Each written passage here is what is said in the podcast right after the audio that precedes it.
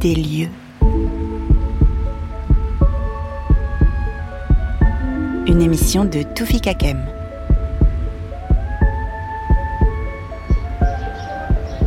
C'est ça qui est extraordinaire, on entend les oiseaux et on est en, plein centre de Paris, au pied d'une tour médiévale.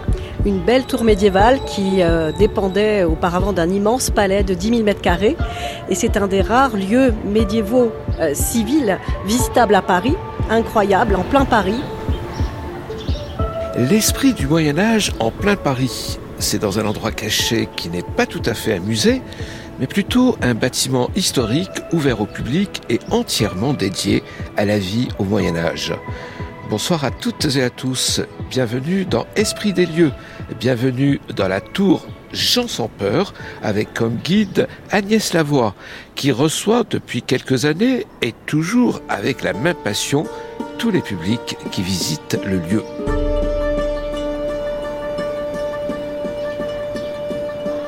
La tour, euh, Jean sans peur, c'est une des plus hautes tours civiles sur la rive droite euh, à l'époque médiévale qui est haute de 27 mètres, c'est-à-dire à peu près 8 étages actuels. Elle renferme 5 niveaux, en partie desservis par un splendide escalier et euh, elle est attenante à un autre élément euh, patrimonial important, c'est le rempart de Philippe Auguste, ce premier rempart qui a fait le tour de Paris euh, vers 1200, qui à l'époque de la construction de la tour est, est dépassé. Et ce rempart sert de point d'appui pour les constructions et il va être englouti en fait par la ville médiévale. Donc la tour Jean sans se sert de ce rempart comme point d'appui. Donc on a des éléments du rempart de Philippe Auguste également avec nous.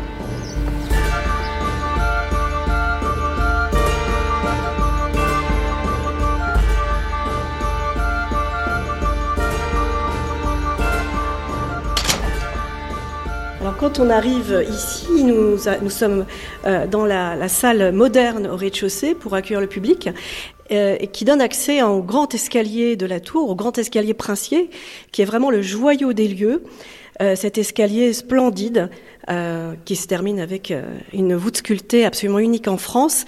Cet escalier permet donc de desservir différentes salles, cinq en tout, qui vont euh, nous amener à découvrir l'histoire, l'architecture, la vie quotidienne à travers un parcours de visite fait vraiment sur mesure pour le lieu. Jusqu'au sommet de la tour? Jusqu'au sommet.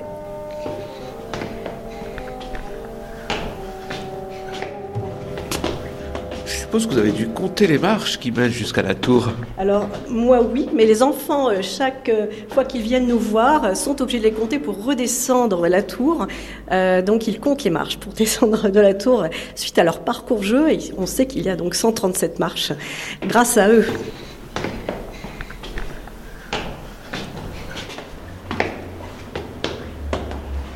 Alors il faut quand même situer l'importance de cet escalier. Euh, il reste quelques escaliers de cette époque, le début du XVe siècle. C'est une rareté euh, cet escalier puisque euh, il s'appelle, on le nomme en fait grande vis et c'est le début des grands escaliers royaux et princiers qu'on va voir se développer dans les châteaux de la Loire à la Renaissance.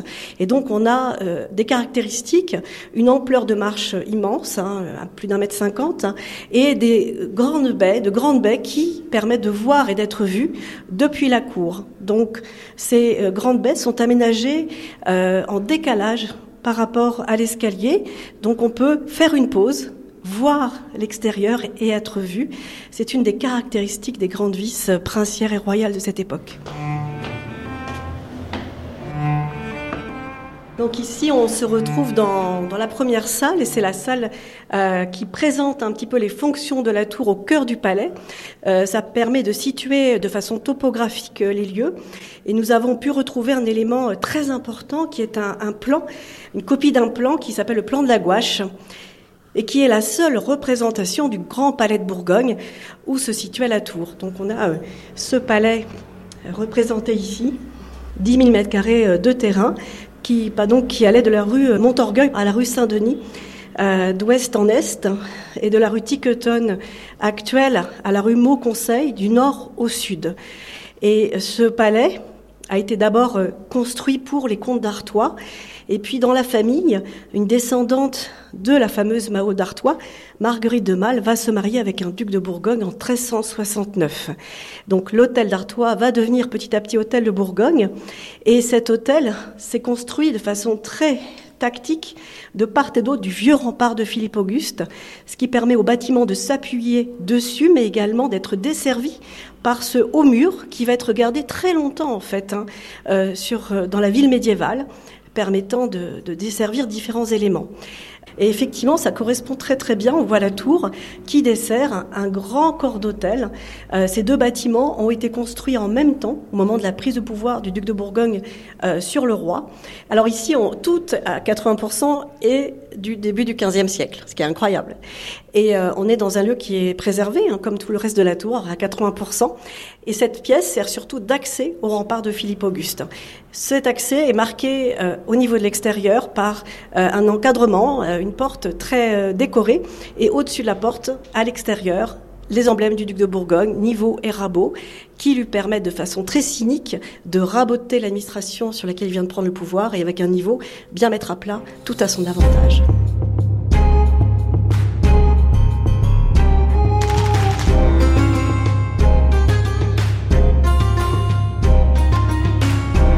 Ce lieu représente un, témoignage unique de, de la fin du Moyen Âge dans la, dans la capitale, à Paris. Bertrand Schnerb, historien médiéviste.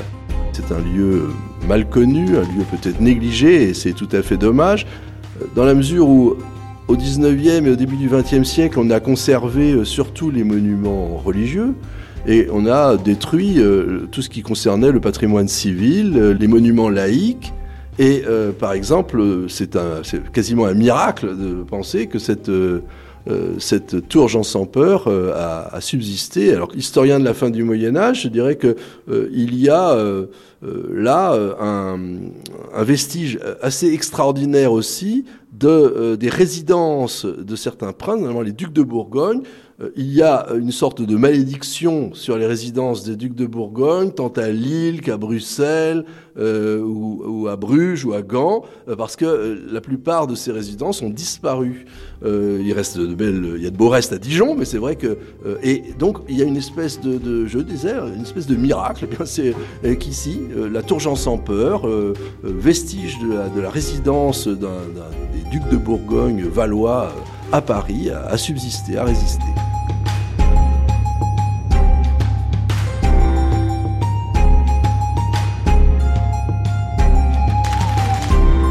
C'est absolument exceptionnel parce que cette tour, effectivement, elle a six siècles. Agnès Lavoie. Elle a vu beaucoup de choses se passer et pourtant elle est toujours là, euh, très haute. Et c'est comment elle a pu échapper à tous les grands travaux Ce qui est absolument euh, extraordinaire, c'est que d'une part, avant la période d'Haussmann, cette tour est englobée par une euh, propriété. Donc elle n'est pas accessible directement par la rue. Et la percée de la rue Étienne Marcel euh, vers les années 1870 va marquer en fait euh, ce quartier et va mettre à jour la tour Jean sans peur, qui, qui était complètement inconnue jusqu'à présent. Donc ce qui va permettre d'intéresser les sociétés historiques, puis la ville pour un classement en 1884. Mais si la tour a échappé à toutes les destructions ou remaniements de l'hôtel Bourgogne, eh bien c'est parce qu'elle comporte ce fameux escalier magnifique qui a continué après le Moyen Âge à desservir d'autres bâtiments. Donc c'est la fonction pratique de l'escalier qui a permis que la tour survive. Il y a toujours un réemploi des lieux jusqu'au classement. Euh, donc au XVIe siècle, on ne connaît pas les classements monuments historiques, et c'est vraiment l'escalier qui a été euh, euh, vraiment qui a sauvé la tour. Donc on, tout se ramène toujours à l'escalier de la tour Jean sans peur.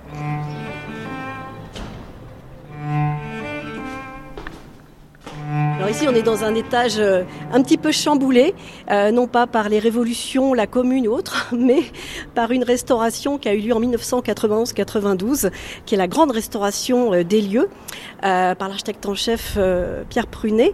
Et il y, a, il a eu un parti pris très engagé d'ouvrir une immense baie au deuxième étage, en fonction de l'arc que nous voyons en fait là-haut. Et en l'ouvrant. Et en fait, malheureusement, il n'y a pas eu de prise en compte de protection des sols, donc ça a été assez compliqué pour protéger les lieux ensuite. Mais surtout, ça nous a fait perdre beaucoup de traces archéologiques pour comprendre euh, la fonction en fait de cet étage. Ce qui est resté de sûr en tout cas dans ce lieu, c'est en hauteur à la retombée des arcs les armoiries de Jean sans peur, bien marquées, pour dire regardez, je suis là, je suis présent, comme le niveau et le rabot que nous avons vu tout à l'heure. Et ce qui est resté également de sûr et d'intéressant, ce sont les différentes marques de tailleurs que nous voyons euh, tout le long euh, dans l'escalier, sur les murs. Et ces marques de tailleurs permettent euh, aux tailleurs de pierre d'être payés au fur et à mesure du travail accompli. Ce sont aussi des marques signatures, donc ce sont des marques signatures, ce sont aussi des marques de contrôle, des marques de pose. C'est tout un dialogue entre les ouvriers pour pouvoir construire rapidement et de façon extrêmement efficace. Donc ces marques ont été bien repérées. Il y en a une quarantaine différentes dans la tour.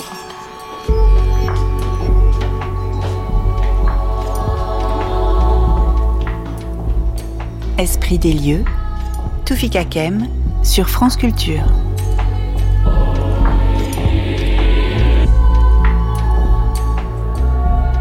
Il est à l'origine de l'ouverture de ce lieu au public. Rémi Rivière, le directeur de la tour Jean sans peur. Euh, il se trouve que la tour Jean sans peur est à quelques mètres d'un percement haussmanien, la rue Étienne Marcel. Si jamais euh, le, le, percement avait été 10 mètres plus haut, la tour Jean sans peur n'existerait plus. Alors, dans un premier temps, il y a de la chance. Dans un deuxième temps, il y a un souci de restauration par la ville de Paris qui est devenue propriétaire des lieux en, 1884. Et il y a eu deux, séquences de restauration, fin 19e et fin, fin 20e. Nous n'arrivons pas encore à ce moment-là, puisque l'objectif de la ville de Paris n'était pas une ouverture au public, était simplement de faire en sorte que ce soit visible de l'extérieur, avec un bon éclairage, et que ce soit une sorte de sculpture architecturale. Puisque pendant quelques années, dans les années 1410, le duc de Bourgogne, Jean, dit Jean sans peur, a eu le pouvoir sur une partie de l'Occident, euh, il était maître non seulement de la Bourgogne, de la Franche-Comté, de l'Artois, de la Flandre, mais aussi, pendant quelques années, puisque le roi de France était fou, il avait la régence de la, de, de, de, la France. Et ben, ce type-là, pendant quelques années, a été un des maîtres du monde occidental. Alors bon, ça n'a pas duré très longtemps parce que comme il avait fait assassiner son cousin Louis d'Orléans, frère du roi, eh ben, il a été rattrapé par son crime et douze ans après, il s'est fait assassiner lui-même sur le pont de Montreux par des copains de celui qui l'avait fait, assassiner auparavant. Mais enfin, toute l'histoire qu'on peut vous raconter dans la tour de Jean sans peur, en expliquant ce qu'est cette tour, ce qui se passait à l'intérieur, est un des meilleurs éléments qui permet de montrer les événements qui se sont passés à cette époque-là, à la fin de la guerre de Cent Ans, c'est-à-dire la querelle entre les deux familles d'Orléans et de Bourgogne, qui est connue comme querelle des Armagnacs et des Bourguignons, et aussi le retour des Anglais, bah, qui euh, finalement se sont euh, arrêtés euh, avec Jeanne d'Arc. Mais pendant quelques années, tout se passe ici. Tout se passe à, à l'hôtel de Bourgogne. Le roi est fou, le roi d'Angleterre a considéré que c'était lui qui était le roi de France, tout le monde se, s'entretue, et euh, c'est un cafarnaum. Les années 1420 en, en France, c'est, euh, c'est euh, inimaginable. Là, je le raconte avec un petit peu de fantaisie, mais enfin, il vaut mieux le raconter que de le vivre, en cette affaire-là. C'est affreux, c'est affreux. Ça, ça meurt dans tous les sens, il y a la peste qui revient aussi de temps en temps, c'est inimaginable. Et tout ça ayant été initié par euh, les actions plus ou moins euh, sympathiques ou désagréables euh, menées par Jean sans depuis son palais parisien. Et ce qui est terriblement intéressant ici, c'est que quand vous êtes à l'extérieur de la tour, sur le trottoir de la rue Étienne Marcel, et que vous voyez cette tour, elle paye pas de mine. Enfin, mine de rien, elle fait à peu près huit étages actuels, et à l'époque, c'est la plus haute tour civile de Paris. Qui fait que quand vous rentrez dans Paris en, 1410, au moment où elle est en train d'être construite, ben, vous ne voyez dépasser que quelques tours euh, royales, comme le donjon du Louvre, quelques clochers d'église, comme les tours de Notre-Dame, et puis euh, la tour de Jean sans peur, qui est l'expression architecturale de la prise de pouvoir du duc de Bourgogne en ce début de XVe siècle. Alors si la tour Jean sans peur n'est pas forcément le plus beau monument médiéval qui existe, allez à Cluny. Euh, si vous voulez voir un palais, allez à Cluny. Mais en revanche, il y a peu d'endroits où la France s'est faite. Eh bien ici, pendant quelques années, à la tour Jean sans peur et dans le palais euh, du duc de Bourgogne, eh bien la France s'est faite. Et dans un certain sens, ce n'est tout de même pas rien.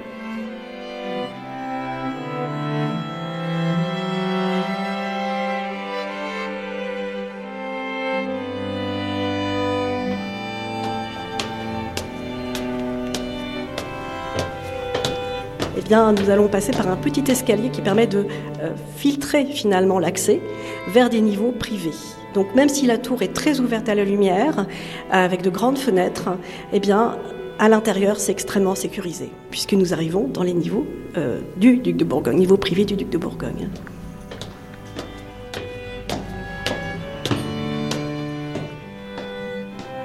Tout de suite, un espace beaucoup plus vaste que les pièces précédentes puisque le fameux escalier euh, un petit peu rétréci que nous avons pris permet est rejeté en fait euh, au niveau de l'extérieur sur la, façade hein, dans une petite tourelle et permet de, gagner de la place sur l'ensemble des lieux. Et là, ce qui est très caractéristique, c'est le confort des pièces qui nous fait penser que c'est un lieu qui pouvait tout à fait être utilisé pour le duc de Bourgogne, avec de grandes fenêtres qui laissent passer la lumière, avec une cheminée, avec aussi une reconstitution d'un banc tourni, avec un dossier qui tourne et qu'on utilise toujours avec la cheminée pour se chauffer euh, soit le dos, soit les pieds, en fonction de la façon dont on tourne le dossier.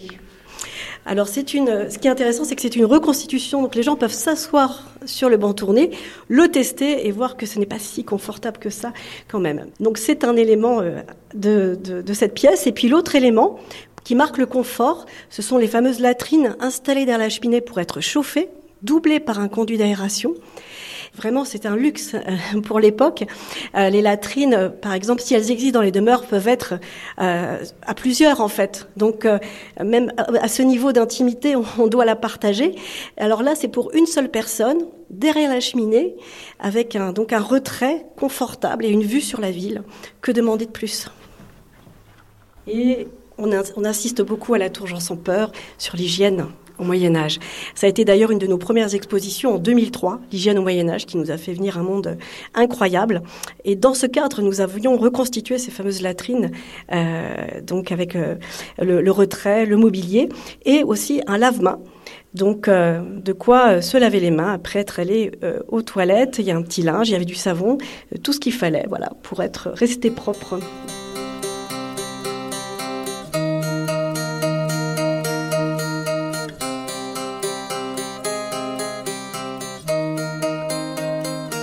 Poursuivons et cette première pièce, qui est la même que la suivante que nous allons découvrir, euh, est organisée avec le même confort. Alors la première pièce pourrait servir de sorte d'antichambre euh, pour euh, attendre avant d'être reçue par le prince qui est au-dessus.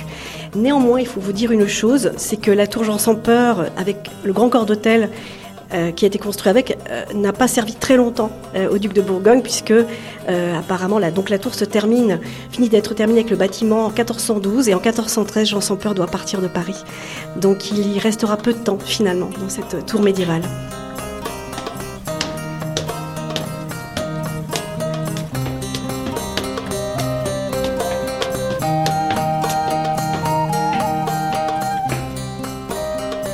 nous sommes dans la même organisation que la pièce précédente, simplement euh, décorée avec deux niveaux de corniches euh, supplémentaires.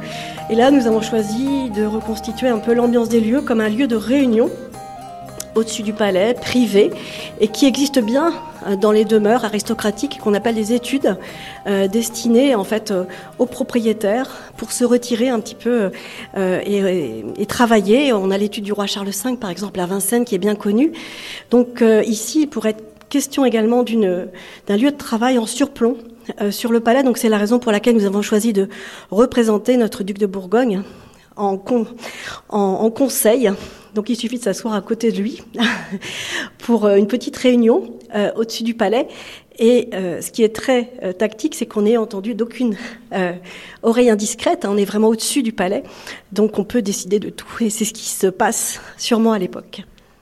Alors nous avons euh, choisi de, reconstituer euh, le duc de Bourgogne Jean sans peur avec ses vêtements euh, et sans, sans présenter le visage, c'est un peu particulier, mais en insistant sur les vêtements et notamment la houppelande, c'est la grande robe doublée de fourrure qu'il porte. Et ce qui est intéressant, c'est que sur les manches sont encore représentés ces emblèmes, le houblon et le rabot, un emblème qui lui permet de raboter l'administration sur laquelle il vient de prendre le pouvoir, rabot qu'on retrouve également sur le vitrail, rabot et branche Houblon qu'on reprend également sur le ciel qui est au-dessus de lui, euh, qui le met en valeur. Donc l'idée c'est saturer l'espace de ces emblèmes. Et les couleurs également sont importantes parce que le rouge, le vert, le noir, le blanc sont ces couleurs emblématiques. Donc quand il demande à ses euh, tailleurs de lui faire des vêtements, il prend en compte également ses choix emblématiques. Euh, donc c'est très intéressant, en plus des armoiries que l'on connaît bien pour les princes, mais l'histoire des emblèmes qu'on appelle aussi euh, devise, euh, c'est un sujet absolument passionnant. L'idée, c'est de rendre accessible à tout le monde euh, ce Moyen Âge qu'on finalement qu'on connaît pas si bien que ça.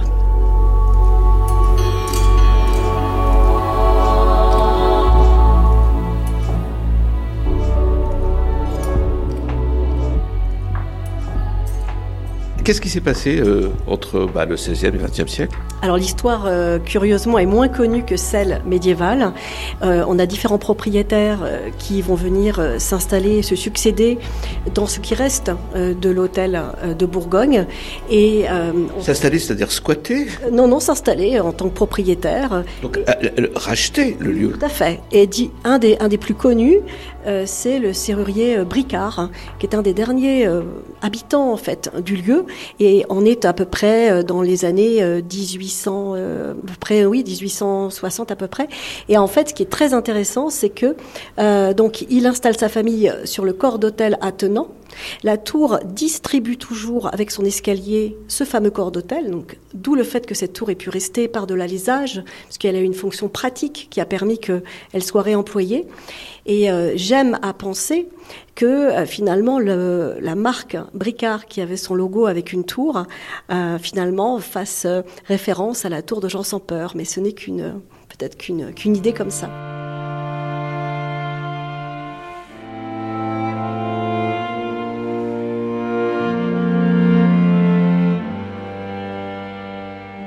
Qui est extraordinaire, c'est qu'on a les halles à côté. Hein. On a les halles de Baltard, ça fourmille, il y a un monde pas possible, et la tour est complètement abandonnée. En fait, on voit des marchands des quatre saisons devant la tour Jean sans peur, devant des palissades. On voit une tour toute noire, abandonnée. Voilà, c'est, elle est complètement oubliée des mémoires, alors qu'elle était liée quand même à, un meurtre, à une histoire incroyable. Et donc, elle est complètement abandonnée. On voit des photos. En fait, on voit des premières photos qui arrivent, qui représentent, euh, voilà, les marchands de quatre saisons devant la, tour. Mais euh, elle n'est pas utilisée. Elle est complètement oubliée. À partir de quel moment la ville de Paris récupère ce lieu Alors en 1874, la ville de Paris récupère euh, l'ensemble des lieux et euh, va euh, permettre en fait le classement en 1884 monument historique.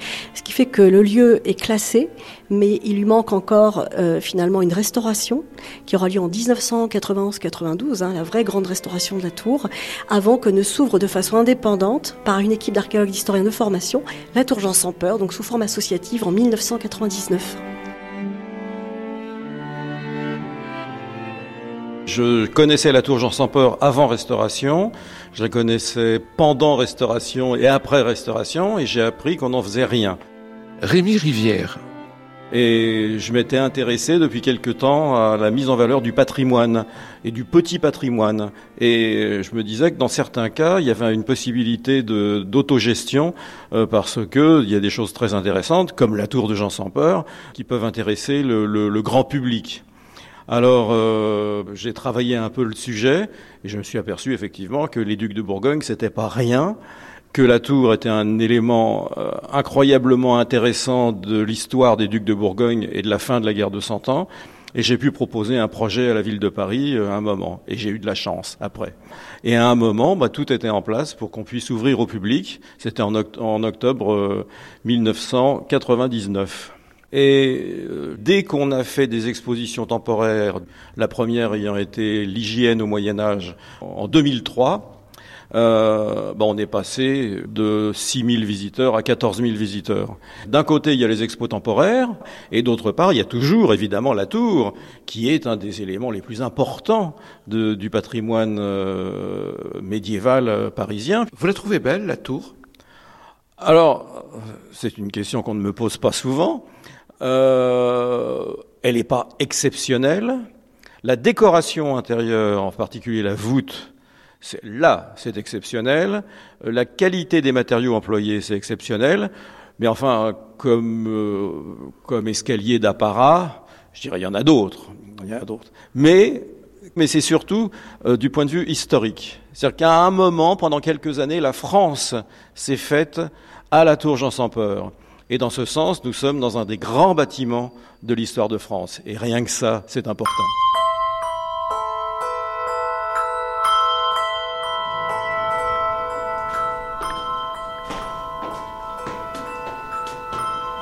Et on continue notre montée des marches jusqu'au sommet de la tour Jean sans peur en compagnie de Agnès Lavoie. Voilà le lieu euh, splendide, cet euh, espace incroyable.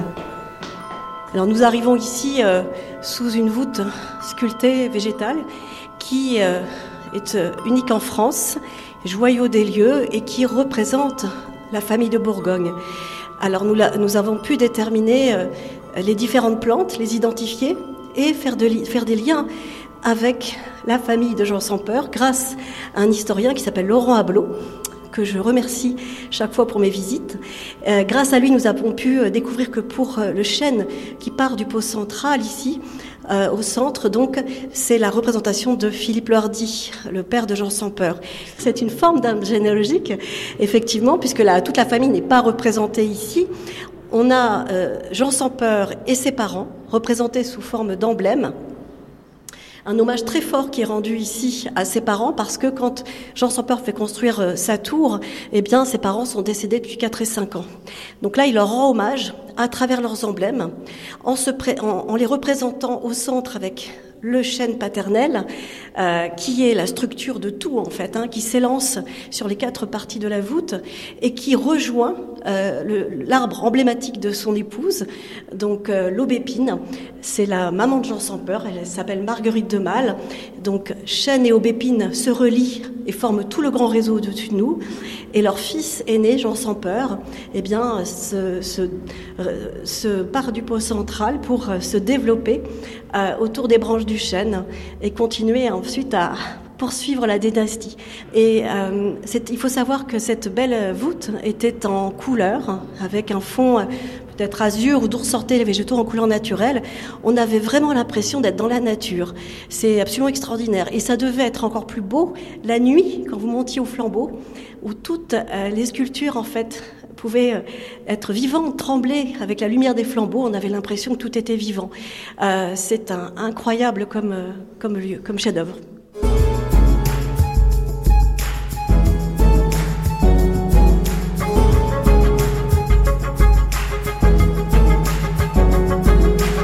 La tour Jean sans peur, les vestiges du Moyen Âge en plein Paris, avec Agnès Lavoie, Rémi Rivière, et Bertrand Schnerb. Esprit des lieux, Toufik Kakem, à retrouver sur franceculture.fr ou sur l'appli Radio France. Coordination Marsourassi, mixage Éric Villenfin, réalisation Vincent Abouchard.